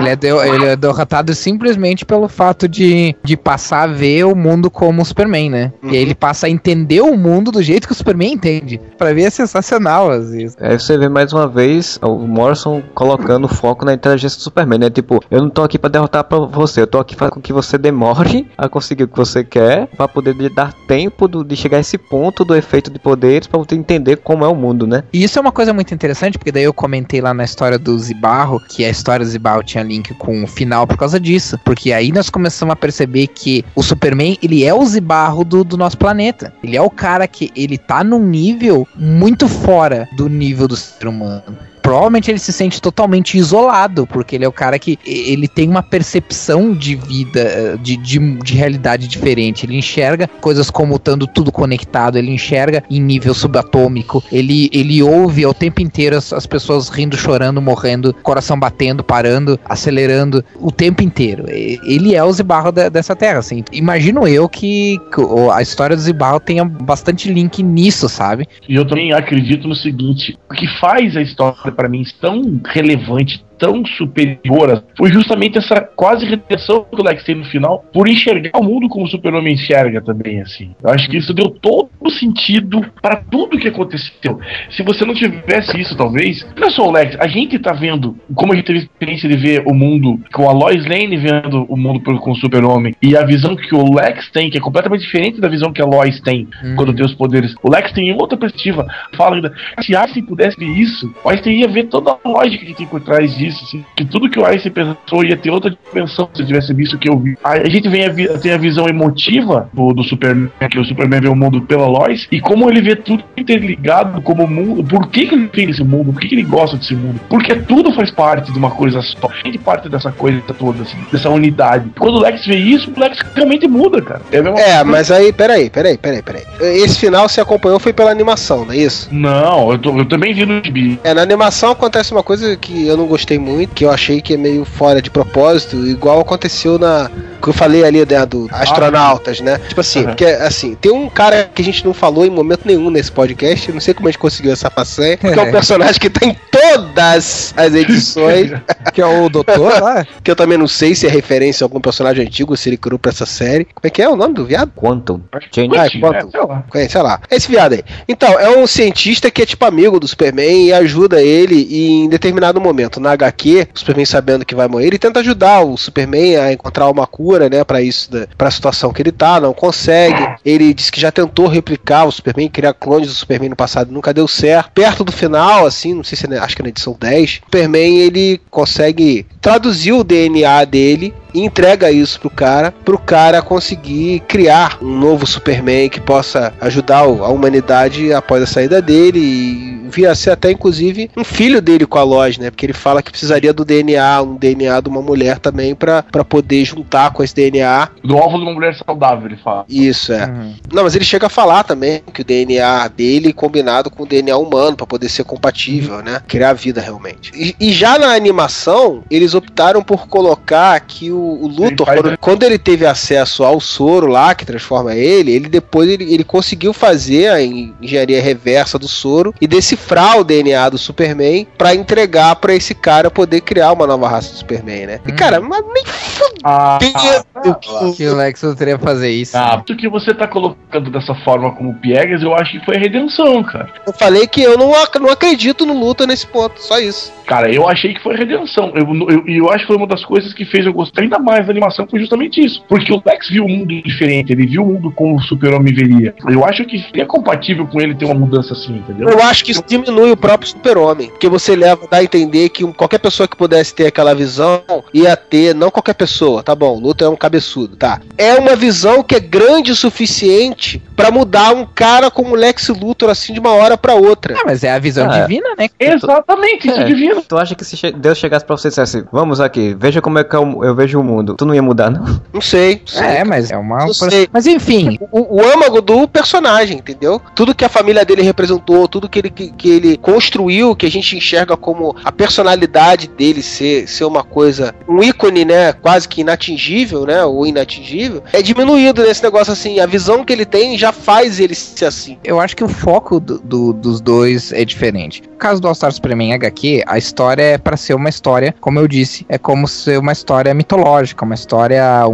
um livro sagrado, um livro religioso. Então a ideia é que ele seja temporal. Então ele termina de forma temporal. Ele não dá margem pra desfecho. Já a animação, como é animação e como tem que ser mais massa velho, mais abranger um público menos intelectualizado, digo isso, não sou eu que tô falando, isso é coisas que eles pensam. Então o que, que eles fizeram? Aí eles fizeram realmente um desfecho. Então isso aí é um final. Então, como todo final, é um final feliz em que o Lex Luthor se redimiu, entendeu? Que é porque é uma outra visão do, do encerramento da, da história. Sim, mas Rafael, não é massa velho, cara. Não é um desenho palatável. Não, eu é desenho assisti, é massas. assistir a animação. O que eu quero dizer com Massa Velho é o seguinte, é que ela, tipo assim, ela tem que ser melhor digerível pra Tem que ser mais sim, aberta, pro né? público. Tem que mostrar que é um final, tem que mostrar que é um desfecho. Tem que Não, mas na que é um verdade, na- o final da HQ também serviria perfeitamente como o final da animação. Eu entendo o que você tá falando. Mas assim, foi uma necessidade de mostrar uma redenção do Luthor. É isso que eu tô falando. Sim, Que- sim, sim. Mas que- é o que eu que tô dizendo. HQ não tem, que eu acho muito mais crível pra mim. O projeto 2, o doutor que aparece no final, é justamente esse projeto secundário. É, mas acontece que quem entregou isso pra ele na HQ foi o Super. Não. Mas até gera alguns diálogos, algumas frases legais, assim, na, na, na animação também dele. Que ele e a Lois sempre quiseram ter um filho, não sei o que lá e tal. Que eu não lembro se tem na HQ. Então mas... deixa eu até colocar isso agora dessa forma. Eu não acho que esse final diminua a animação. Inclusive, eu queria elogiar, porque foi, de longe, a melhor animação que vi sobre quadrinhos fácil, assim. É muito melhor do que eu tinha visto da DC. A Marvel,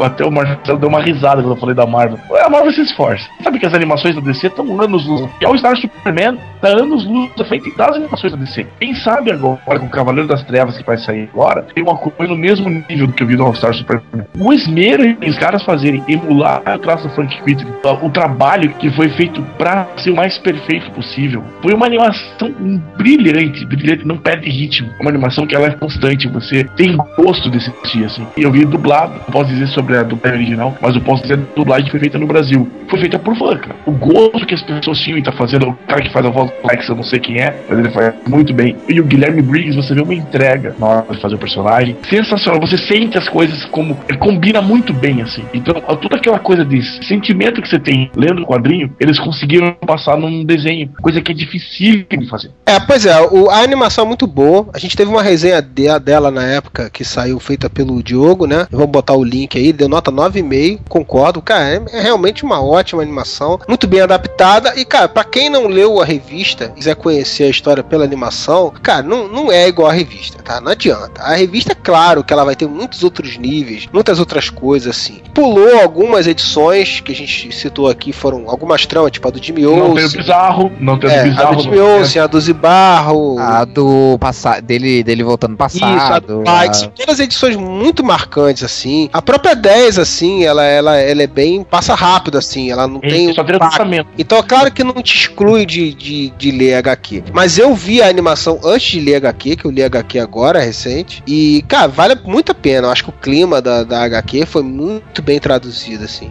Interessante que o Morrison resolve um problema clássico, né? Que é a questão de que, por serem de espécies diferentes, o, o Aloysio Clark nunca teriam filhos, né? Então, na Sim. verdade, ele, ele resolve esse problema, né? O Super chega a falar isso pra ela no momento. E aí, através dessa combinação de DNA aí, é, é possível que vai gerar todos aqueles descendentes deles aí depois que apareceram em alguns momentos da história já. E uma coisa que a gente não falou é da morte do Superman, né? Tanto na animação quanto na HQ, o final da história é o sacrifício dele, né? Porque toda essa treta toda aí do tal do, sol vermelho é, acaba infectando, né? O, nosso sol, o nosso sol vai ficando azul e a única forma que o Superman descobre que percebe que a única forma é ele ir pro sol, né? Com a energia que ele tá emanando e ele já tá praticamente explodindo mesmo de, de energia e vai morrer e ele vai pro sol pra poder, né? E consegue consertar até esse poder ele tem, né? Infectado e voltar ao normal pra poder É que no gibi quem fala pra ele isso é o Jorel quando ele tá morto. Dele tá, vamos dizer, no paraíso, no além vida. E o Jorel fala pra ele: você tem a chance de ficar aqui comigo agora, ou você pode voltar pra uma última batalha e você tá se transformando em energia. Toda matéria vai se transformar em energia. O que você pode escolher é que tipo de energia você vai se transformar e o que que você vai fazer com ela. E como ele tá virando energia, ele vai usar essa energia no sol. É ele que dá dica pra ele ir pro sol. assim. O que eu acho bem legal nisso é que daí reforça mais uma vez esse caráter mítico, divino, de, de, de história sagrada, é que ele não aparece morto, né? É como Jesus, assim, que né, os caras vão lá ver lá o túmulo dele e não tem nada lá, né? Não- mais ou menos isso, tipo assim, a gente não vê ele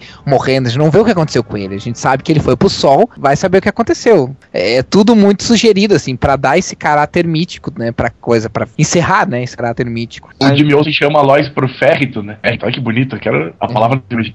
Chamando a Lois pro obter, ele vai voltar. Aquela coisa de Jesus está voltando. É, a, ima- a imagem até que, que representa ele, ele no sol e tal, é ele como se ele fosse um operário, né? Ma- numa- dentro de uma engrenagem, manipulando ali pra poder manter o sol vivo, né? duas outras considerações aí sobre a animação que a gente já citou. Uma que teve um momento que eu achei muito porra é essa na animação e que na HQ ele tem um sentido maior, né? Porra aparece no começo aparece o Jimmy Olsen vestido de mulher, sem explicação nenhuma. É verdade. Mas vem cá, tu tá fantasiado porque não. Tô, tô vestido assim mesmo. Na HQ tem um sentido. Eu não sei por que diabo eles botaram isso no filme, cara. É muito caralho. O Jimmy Olsen é um traveco. O filme já começa, já começa você meio. Porra, ele virou a tia Sônia lá, o, o, o Laerte. Que merda O é Laerte. essa, cara?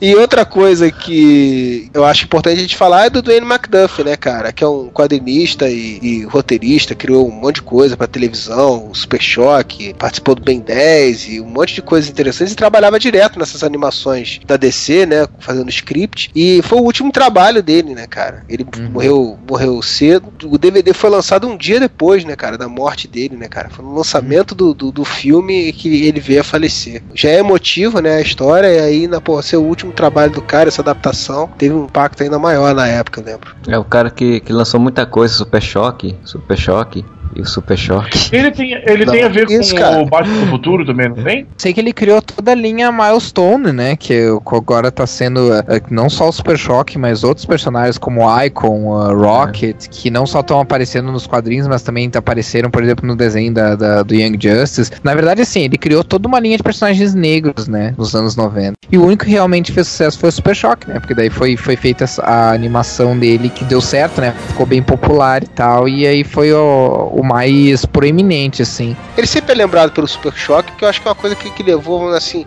mais a assinatura dele, né? Do que todas as outras, assim, ter a cara dele, assim, ter ser um herói negro que conseguiu ter uma relevância, conseguiu ter um espaço, né? Gente, vocês vão esquecer da grandiosa saga quando mundos colidem? Foi justamente pra promover o universo Milestone, né? Que lixo que foi aquilo, meu Deus. Ah, a saga foi ruim mesmo. Mas eu lembro que eu gostei. Mas eu, eu não gostei da saga, mas eu lembro que eu gostei de, de ver outros personagens. Eu já tava numa época em que eu tava meio de saco cheio das das histórias dos mesmos personagens. e tal. era e aí eu achei legal. de né, cara? Porra, É, eu já tava meio de saco cheio disso. Aí eu foi legal, tudo bem, era uma coisa, por exemplo, o Icon era meio com um Superman negro e tal. Tinha o Hardware, que era tipo um o aço, né? Che- Chegou a ser publicado aqui algumas histórias, acho que as primeiras, assim, histórias de alguns desses personagens aí da Milestone. Saiu uma, uma edição. Mas eu lembro que na, na época eu achei interessante, pô, personagens novos, sabe? Que eu já tava meio, meio de saco cheio, assim. Mas não teve muita aceitação pelo que eu vi, assim. Ou, sei lá, ou é porque o crossover também foi uma merda. Exagerado mesmo, né? Cara, pense na época, tava tendo Superman de Dan Jurgens e Liga da Justiça e Batman, cara. Pô, qualquer coisa que viesse diferente a gente ia querer ver, meu. É, exatamente, porque tava bem, bem chato mesmo. Superman's Journal. Final entry. I'm dying. Vamos falar agora rapidinho aí sobre a arte. Pô, o Kito ele destruiu, né, cara? Assim, é muito maneiro, assim. Eu, eu gostei muito do traço dele nessa série. E eu só tinha conhecido, só conheci o Kito, eu não lia o que ele fez X-Men. X-Men, você não tinha visto? Não, eu não acompanhei a fase dele nos X-Men. Tinha visto alguma coisa dele que ele trabalhou, acho que com o Morrison, em algumas coisas do Batman, né? Mas eu não acompanhava. Planetary. Então, é, eu vi... Planetary também. Não, não, Planetary não. Planetary eu caçadei. Ah, desculpa, eu confundi. Desculpa, foi mal, foi mal, foi mal. Falha minha. Não foi com Planetário, mas ele trabalhou com alguma coisa de Authority. Eu lembro de ter lido algumas edições dele do Uhum. Authority. Mas o, o ele é bom comentar pra quem nunca viu o HQ, nunca viu nem, nem a, a arte na internet, nem nada. É bom comentar que o, o traço dele é bastante estilizado, assim, e pra quem tá acostumado com esses desenhos mais limpinho, mais normalzinho, mais, mais dentro de um padrão pré-estabelecido, pode, pode num começo achar, achar meio estranho, assim, mas. Os leitores do MDM ficavam de bico porque o super-homem estava de sungão. Eu gostei muito desse foto do super-homem que tem aí, cara. Coisa Eu acho do caralho. Um S gigantesco, cara. É. cara. E ele tem uns detalhes muito legais, né? Tipo, ele faz o Superman meio grandão assim, só que ele faz ele numa, nu- de uma- numa compleição física que quando ele tá de Superman ele parece eh, grande, forte, e ele pega a mesma compleição física pro Clark, só que faz ele meio curvado, daí ele parece um gordão desajeitado. Só que na É. verdade é o, me- é o mesmo, é a mesma compleição física, assim. né? Aham. Esse é o qual o cara é foda. O Chico mandou muito bem, cara. A arte toda de, da, da edição teve algum. Aquele momento lá que eu citei, que, que eu achei aquela imagem muito bonita lá do Super com Aloys, na edição 3, se eu não me engano, que eu citei. Mas a série toda, cara, a arte, porra, o. Peteco não cai em momento nenhum, né? Ele teve muitos atrasos na época, né? Essa série levou dois anos pra concluir ou mais. Tem dois desenhos que merecem camiseta. Um é aquela da, da edição que tem a morte do Jonathan Kent, que ele tá na frente do túmulo. E outro é a capa da número um, cara. Super-Homem sentado na nuvem olhando pro, pra quem tá lendo, assim. Sim. Aquilo é muito legal, cara. Eles merecem uma Ah, camiseta. é verdade. Aquela é todo o simbolismo na hora, né? Porque, tipo, é o Superman acima de todo mundo nas nuvens, com uma cara bem de simpaticão, né? Aquele tio simpático assim, bem tranquilão, e olhando pra você dizendo, agora é você, você vai acompanhar a minha história, né? Exatamente, cara. É muito, muito, muito. Tem muita relevância isso, cara. Aquela capa também da 10 que o Marcelo citou, dele com a Terra, né? Você não vê nenhuma queda de qualidade a série inteira, né? Deixou, não, tudo bem, vamos esperar o cara fazer, como foi em- com o Caçadei em Planetary também. Deixa o cara fazer e tal. As expressões, os personagens, em alguns momentos, elas são propositalmente mais caricatas, assim, né? Principalmente o Clark, umas caras que o Clark faz, assim, é, chega a ser engraçado, assim. E ele tem detalhes, assim, muito. é, na Fortaleza da Solidão tem detalhezinhos minuciosos que você vê. Tem uma prateleira lá atrás com todos os tipos de criptonita, assim. Aí outro detalhezinho, assim, dessas coisas menores. E, e quando tá no mundo bizarro, puta que pariu, cara. Que como tudo é um lixo, você vê tudo misturado, assim. E é tudo detalhadinho. É, cara, ele é muito detalhista e ele usa um traço bem fino, assim, pra fazer os detalhes. E a arte dele é show de bola, cara. Eu bato palma pro cara. Realmente, claro que é isso de você poder estar em uma base aí, da, alguém te dando um suporte pra você poder fazer no seu tempo, é claro que também ajuda muito, né? Porque sabe que no quadrinho comercial o pessoal tem muito questão do prazo, de fazer logo e tal. E nessa série esperaram o tempo dele, né? Produzir as coisas. Então é mérito também pra descer nesse, nesse aspecto aí. Mas é, é muito legal você poder acompanhar uma série que vai do início ao fim sem deixar a peteca cair, né? São poucas as HQs que o cara pode dizer que são mais do que HQs, são base, quase uma experiência de vida, assim. All Star Superman se encaixa bem, assim, nessa, nessa definição, assim. É. Tava falando do, do Morrison escrever o Superman, que eu falei lá no início, de que ele era um sonho dele, que ele tinha todo um projeto e tal, tal, tal. Ah, agora tem um reboot e jogam ele pra escrever o Superman de novo, que até tem um, o boato de que diziam que botaram ele pra escrever Total Liberdade porque ele tinha criado umas confusões lá com o reboot e tal, que ele não gostou e tal. Ele já tinha escrito a história definitiva. Eu, pra mim não tinha pra que ele escrever mais Superman na vida. E aí o cara volta pra Uhum. escrever o Superman, e assim, eu tô acompanhando. ah, Só que as viagens, as viagens que ele faz não são tão interessantes, são bem organizadas quanto em All Star Superman, sabe? Eu não consigo gostar. Que na verdade em Action comics o, do reboot, o Grant Morrison ele tá recontando o Superman da Era de Ouro. E eu não tô falando isso só, eu só li uma edição, mas eu não tô falando isso só da questão de tipo assim, ah, ele tá pegando os meus conceitos. Não, ele tá contando o Super-Homem como se tivesse lá na Era de Ouro, tanto que tem várias coisas das histórias da Era de Ouro que são citadas durante a história, tipo de, de dela, dele ter batido num cara que tava espancando a mulher. Parece essa cena, só que ela parece, ela é, dita, ela é sugerida, sabe? Aí que tá, Rafael, você só leu só uma edição. Se tivesse continuado lendo, você ia ver as viagens que ele tá tendo. Não, mas ele tá falando, é, tudo bem, você leu mais, eu também só li uma. Mas a questão é, premissa, a premissa é essa. Porque, cara, se você pegar o Star Superman, na boa, ele pegou o melhor do Superman de todos os tempos que ele achava e colocou ali. Pegou o Superman da Era de Prata, pegou o Clark Kent desajeitado dos filmes e, e um monte de outras coisas e tentou fazer, tipo assim, uma, uma, uma homenagem possível em quadrinhos pro Superman. Pôde fazer, ele fez. Que outra abordagem podia dar pro Superman, né? Depois disso, né? Os caras chamaram e falaram assim: ó, vai começar do zero. Quer? Vai, vamos, pega esse aí e tal. Assim, tudo bem. É? O Superman que ele tá fazendo agora não é o melhor Superman de todos, não é o Superman icônico e tal. É a visão dele daquele primeiro Superman lá, né? O Superman que é uma, era mais é o herói do povo do que, do que o, o, o, grande ícone inspira, inspirador. É uma remasterização, né? Do, do, do Superman original. Vocês você não estão entendendo o que eu tô querendo dizer. Eu não tô falando disso. A premissa é muito boa. Eu adorei a premissa. As duas primeiras histórias para mim são muito boas. Assim, essa lógica de pegar um Superman mais voltado para a Era de Ouro, muito boa. Só que ele escreve isso aí, na terceira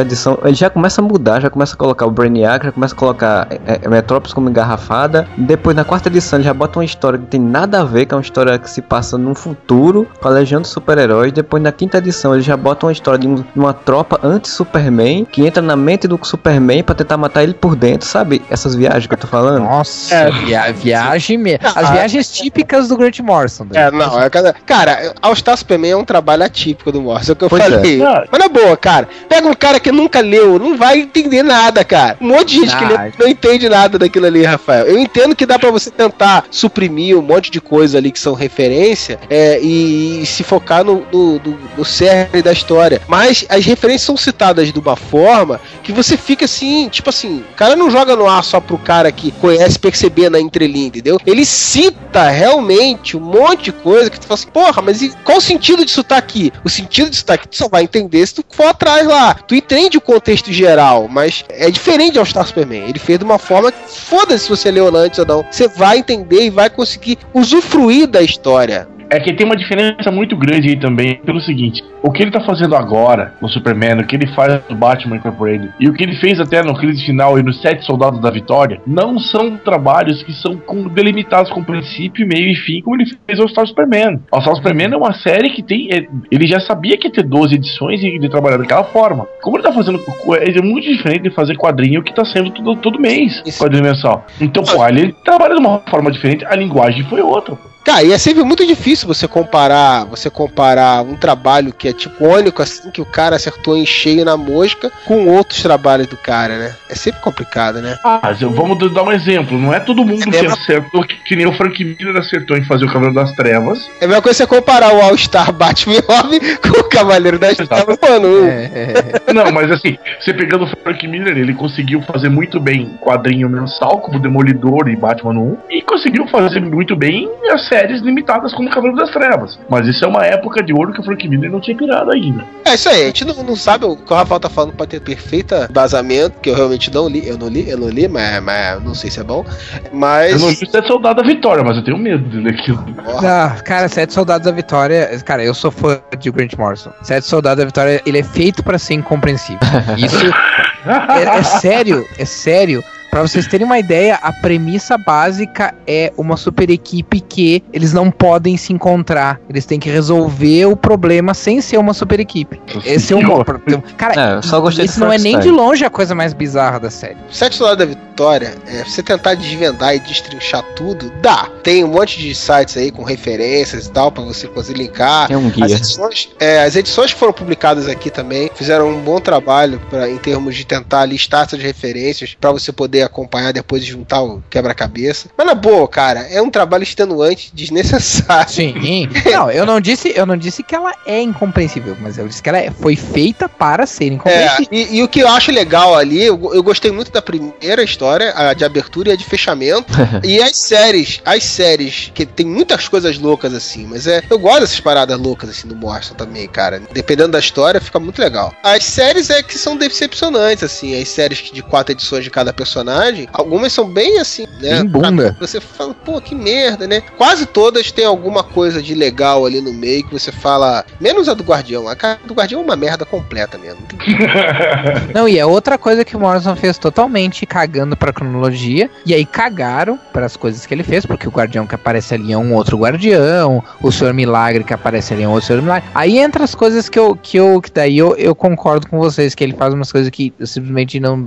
Os Sete Soldados das Vitórias ele foi, ele foi publicado numa época X, né? Eu não lembro em que ano que foi, mas uma época X. Só que a história ela não se passa no presente do universo DC, ela se passa no futuro do universo DC, na época da crise final. Porque existem referências à crise final na- nessa série. Sim, sim. Sendo que ele não tinha sido contratado para escrever uma crise final. Tipo, ele não tinha criado a história da crise final. É, ele, ele tinha sido visitado por uma versão futura dele que disse, ó, vou- vou- você vai escrever essa história? Cara, é bizarro, cara. Eu tenho certeza que o, que o, o Dan Didio chegou e disse assim: Cara, a gente quer fazer uma nova crise, a gente vai fazer uma crise final. Tu faz, beleza, ô, era, era tudo que eu precisava pra, pra pegar aquela história que eu tinha escrito há não sei quantos anos atrás, que se passa no futuro, e seguir a partir daí. Porque se, se vocês lerem os Sete Soldados da Vitória, vocês vão ver que todas as referências da crise final ah, tem ali. Se a Guerra entre o Apocalipse e, o, e, o, e Nova Gênesis já ter acontecido, os, os novos deuses estarem ah, no- nos corpos de seres de seres humanos, estarem encarnados no corpo de seres humanos. Tudo isso já, já tá lá, como se já tivesse, como se a crise final já tivesse acontecido. Na verdade, final. ali quando ele escreveu o Soldados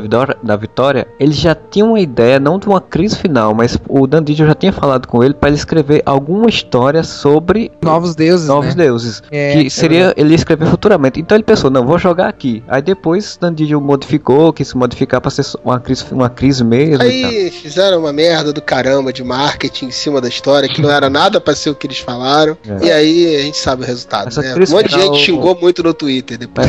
Mas esse podcast não é sobre o chapado do Grant Morrison, é sobre uma HQ que ele fez, que é foda. Foda-se, foda-se os outros trabalhos dele. Considerações finais aí, Modeste, sobre All Star Superman. Brilhante, tanto a animação quanto o quadrinho. Acho que são obras para serem revistas mais tarde, sempre assim, e usar como referência para quem. Se você quer fazer alguém se apaixonar por quadrinhos, Superman All Stars, eu acho. Pra dar, eu não, não me atrevo a dar nota pra uma obra tão relevante e tão visceral quanto foi essa. Eu me atrevo, é nota 10. Tá bom, 10, pronto, foda-se. Marcelo, suas considerações. All Star Superman, pra mim, é uma história definitiva do Super-Homem, junto com o Superman vs Elite, não a animação, mas a história, realmente que eu não vi a animação, mas a história feita pelo lá nos anos 90, são as duas histórias que mostram exatamente o que o Superman é foda, que o Superman ainda é relevante e que o mimimi que faz em torno de que dele não saber escrever histórias pra ele é besteira de, de gente que não sabe escrever. Ou que não quer se esforçar, né, pra escrever. Exatamente. Rafael Rodrigues. Leiam, só o que eu digo. É, meio, meio difícil, né? Se você quiser ler no papel, né? Hoje em dia é meio difícil, né? Porque a Panini lançou a minissérie em 12 edições, até hoje não fez nenhum encadernadinho da criança, É né? nada. Quando teve a tipo, a Gibicon, Gibicon. eu dei de presente o meu encadernado de All Star Superman pro nosso amigo Poderoso Porco. Presente bem de coração pra ele.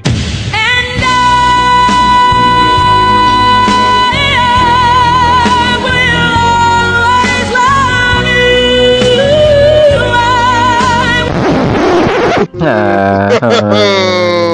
Ele é gente boa. Um boiola, um boiola. Eu dei pra, pra ele, eu dei o encadernado Grande Desastre e pro Rodney eu dei o Os Melhores do Mundo, aquela série antiga, encadernado que eu tinha também. E o que mais você deu pra eles, hein? hein? Ai, aí eu não posso.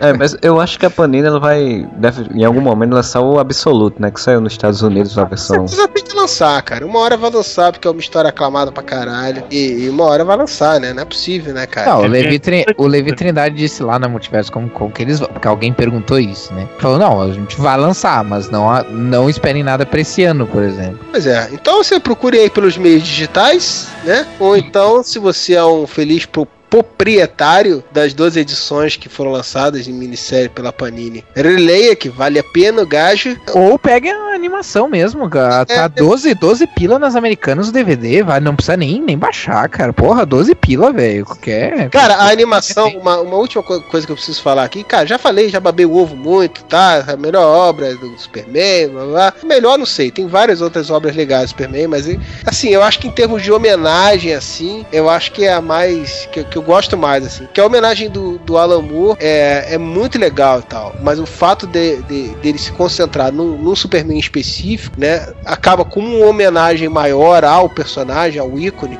Eu acho que All Star Superman é melhor nesse aspecto. Mas uma coisa que eu acho legal, cara, eu vi esse filme com meu filho de 5 anos, cara. Eu achei que iria dormir logo, cara. Ah, é animação e tal. Mas não é pra criança, assim. Ela não tem tantas cenas chocantes assim, né? Só tem o Lex explodindo a cara do, do, do cara na hora que ele ganha os poderes. Mas não tem tantas cenas chocantes. Mas não é um ritmo assim muito pra criança ver, cara. Meu filho assistiu comigo até o final e gostou. Caramba, o que, que eu tô fazendo com a cabeça desse moleque? Não é possível. É. Eu passei pra minha mãe assistir aí quando terminou. Eu falei, ei, mãe, que, que achou?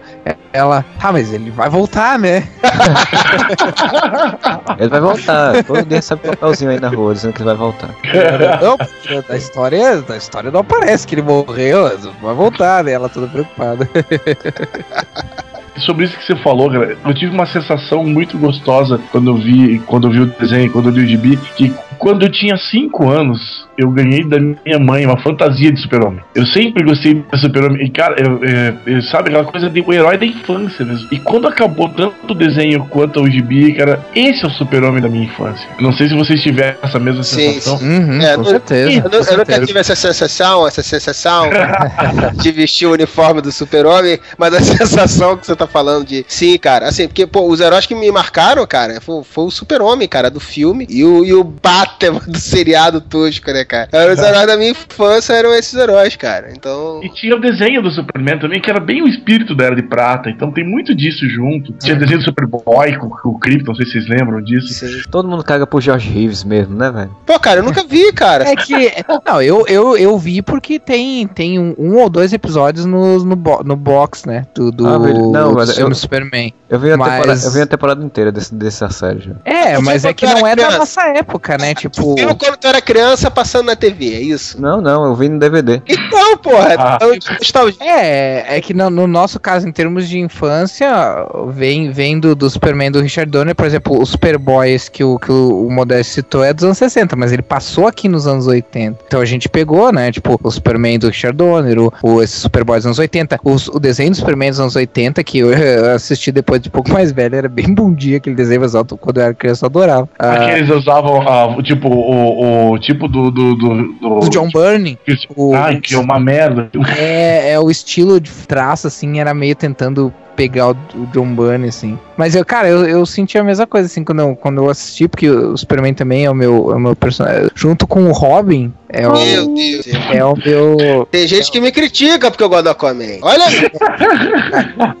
É o meu. É o meu personagem de infância, assim. pro- Foi o primeiro, o primeiro super-herói. O Robin foi o primeiro herói de quadrinho, né? A primeira vez que eu li uma história em quadrinho foi uma, foi uma edição dos Novos Titãs, Novos Titãs número 4. Mas a, o primeiro super-herói que eu tive contato foi o Superman, né? Foi, foi o filme do Superman. O All Star Superman foi uma coisa assim, ó. Eu terminei de ler eu pensei assim, cara, a minha leitura de quadrinhos poderia acabar aqui. Poderia nunca mais ler quadrinhos. Essa história valeu tudo, todo o tempo que eu li quadrinhos até ali. É, Essa Ah. história parece que valeu a pena, sabe? Valeu a pena ter chegado até estar tá vivo pra ler uma história dessas, assim. então resumindo, você já pode morrer, é isso? já posso morrer, eu li a história morrer não. Superman. eu, eu ainda tenho muito pra viver, mas eu já poderia, eu já, eu já poderia não ler quadrinhos. Tanto que hoje em dia eu não leio mais revista mensal. Rafael, esta é a história da sua vida. Ah, eu- eu- a, no- a Nova Fronteira, Reino da Manhã e All Star Superman, cara, são É. três obras assim. Não precisa ler mais nada. Vale o Miracle Man, que as coisas vão mudar na sua cabeça. Ah, eu já li Miracle Man. Eu tô falando, Ah, então, de, coisas- tô falando de editora mainstream, né? Miracle Man é meio que um, um alternativo, né, cara? É uma E meio que deu, né, origem a, a, a essa pegada mais Real. psicológica, né? Superman's journal. Final entry. I'm dying. Então é isso, pessoal. Espero que vocês tenham gostado. Esse é o podcast 99, rapaz. Olha só, hein? Estamos chegando, estamos chegando no centésimo podcast. Que vai então... ser sobre o Robin. Não, não, não vai ser sobre, vai sobre o Corinthians. Não, não vai ser sobre o Corinthians também, não. Vai ser o Anderson podcast... Silva lutando com o Chelsea. Não, porra, não vai ser. Então até o próximo. O podcast 100. Nada será igual depois do podcast 100. E o Arama!